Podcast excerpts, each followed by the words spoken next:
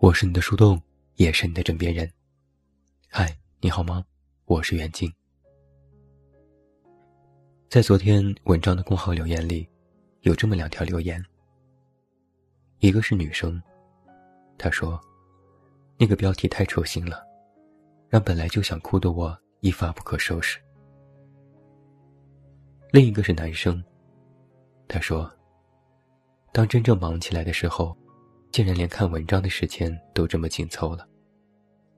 最近心里莫名的伤感，觉得自己一无是处，只能做一些浪费时间的工作，好想哭一场。还有其他一些读者都说最近心情不太好。我身边的一些朋友好像也都是丧丧，好像是受到了各种外在内在的影响。最近每个人的压力。都很大。前几天，在泼虎的漫画文案里，他写了这样一段话：我还是个小孩子的时候，总是幻想自己长大的样子，可以选择好看的衣服，化漂亮的妆，有体面的工作，选择自己爱的人。这些事情比新玩具更让我向往。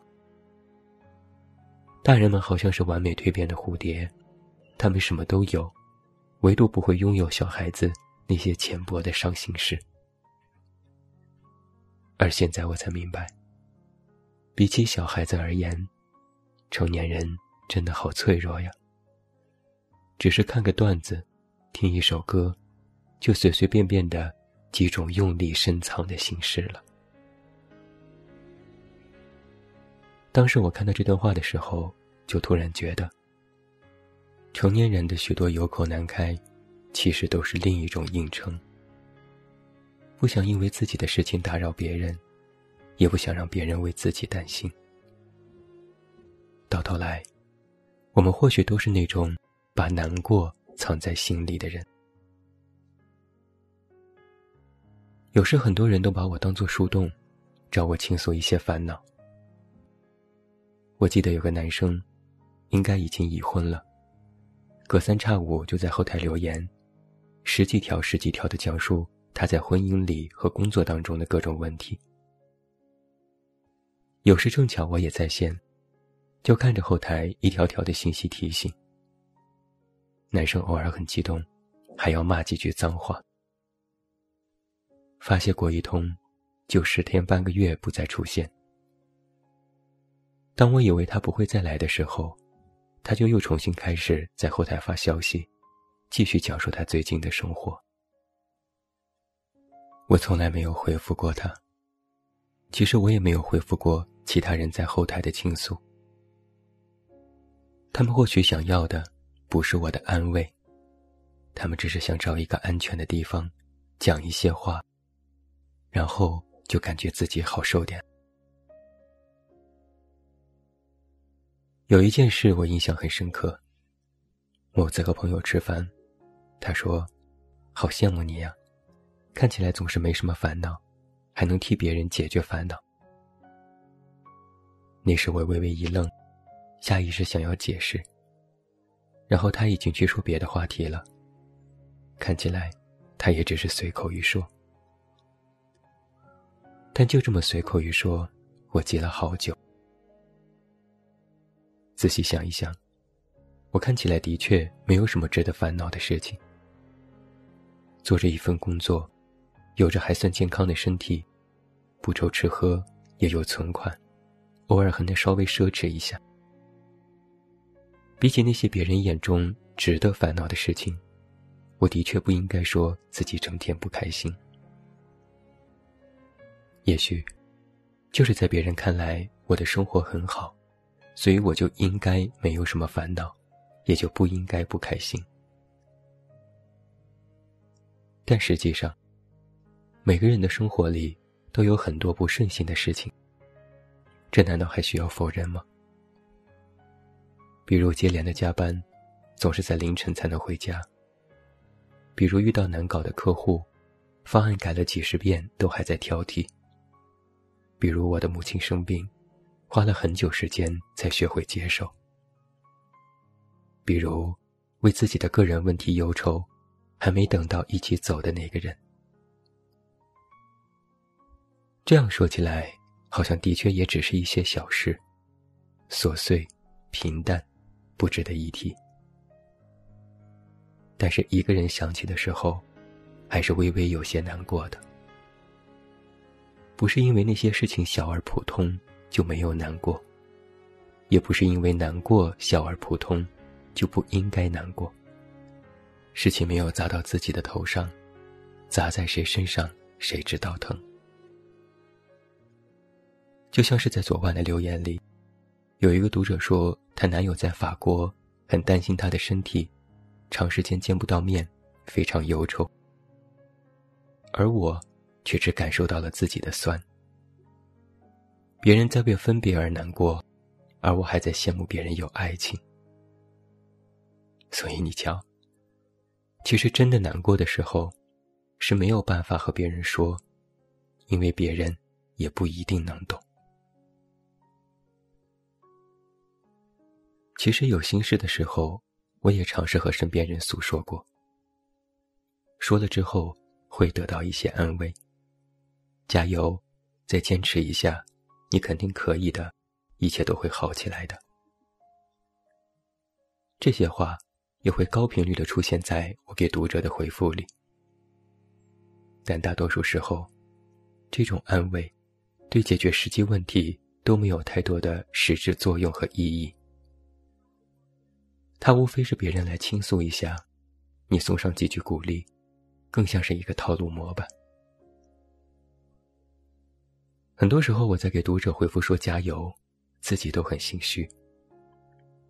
但除了鼓励一下，好像也没有什么其他更好的办法，可以让他们稍微开心一点。我会收到一些留言，他们说只想要一个抱抱。莫名我就有点心酸。在现实生活中，没人给你一个拥抱，只能在网络上。对着一个陌生人说一句：“可不可以有一个云抱抱？”我也在遇到过倾诉之后，对方调侃了一句：“看不出来，你也会为这样的事情烦心哦。”于是渐渐的，我就从一个倾诉的人变成了一个沉默的人。很多人都说，走不进你的心里，好像封闭的很厉害，但你又懂得那么多。知道该怎么开导人，也有读者问过：“你如何开导你自己呢？你如果难过了该怎么办呢？”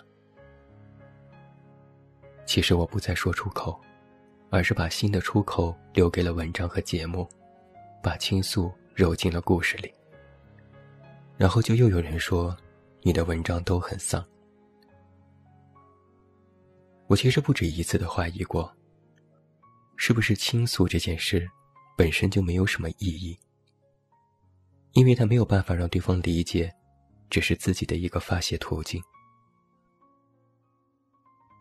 有一个朋友失恋找我喝酒，我一边劝他，他一边猛灌自己酒。我绞尽脑汁说了无数安慰的话，都不能让他好过一点点，于是我就有点生气，提前离开了。第二天。他发信息说谢谢。那时我才知道，其实陪伴，就是一种最好的安慰了。作为树洞，我有一个安全的地方，可以让许多人来倾诉。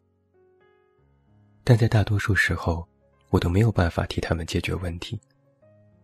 我能做的，就是听着，就是一种陪伴。因为我甚至自己也没有办法做到感同身受，我或许也能明白他们的处境实在不尽如人意，但我却不能真正体会到每个人的痛苦。每每有这样的留言，我都很想多说一点什么，但除了看着听着，回复几句不痛不痒的安慰，剩下的，我好像也做不了什么。那时候才觉得，感同身受这件事真的很难。我不能感知别人的难过，别人也无法理解我的难过。即便是在现实生活当中，关系再好的朋友，都很少能够有彼此完全理解的时刻。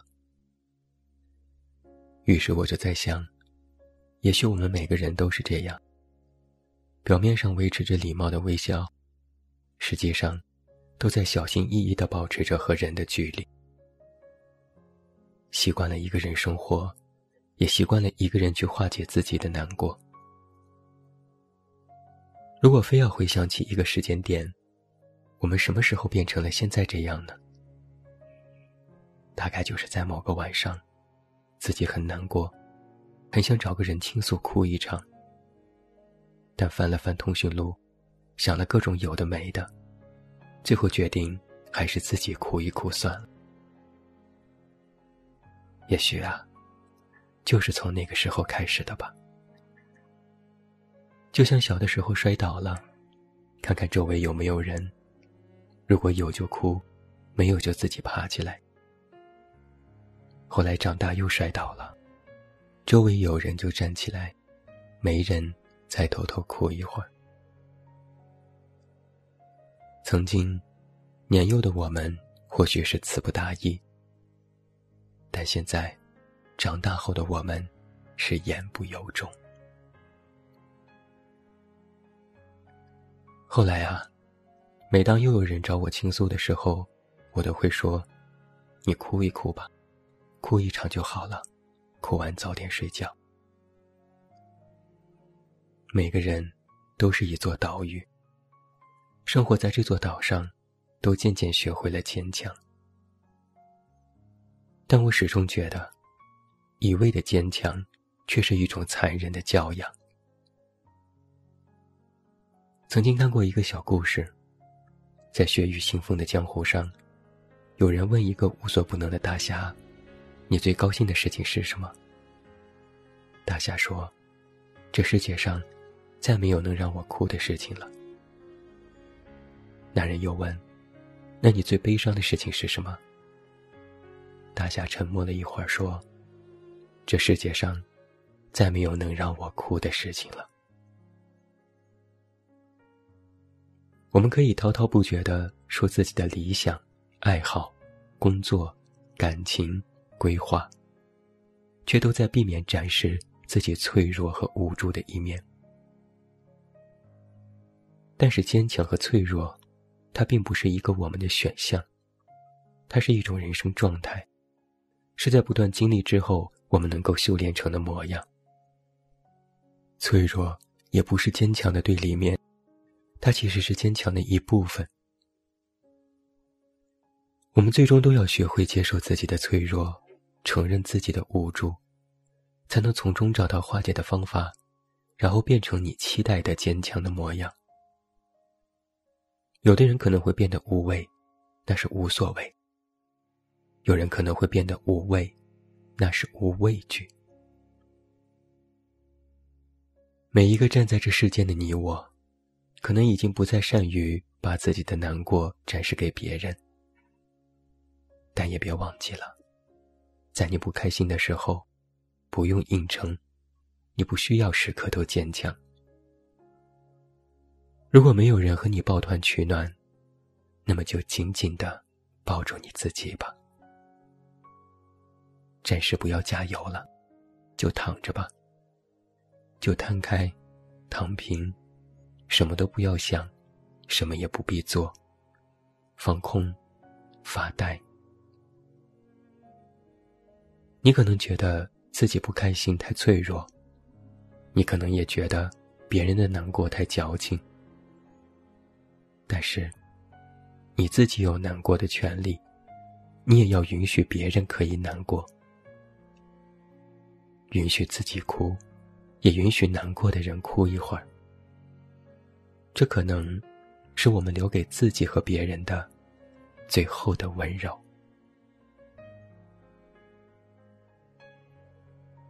我是你的树洞，也是你的枕边人。关注公众微信，这么远那么近，找到我。我是远近，晚安。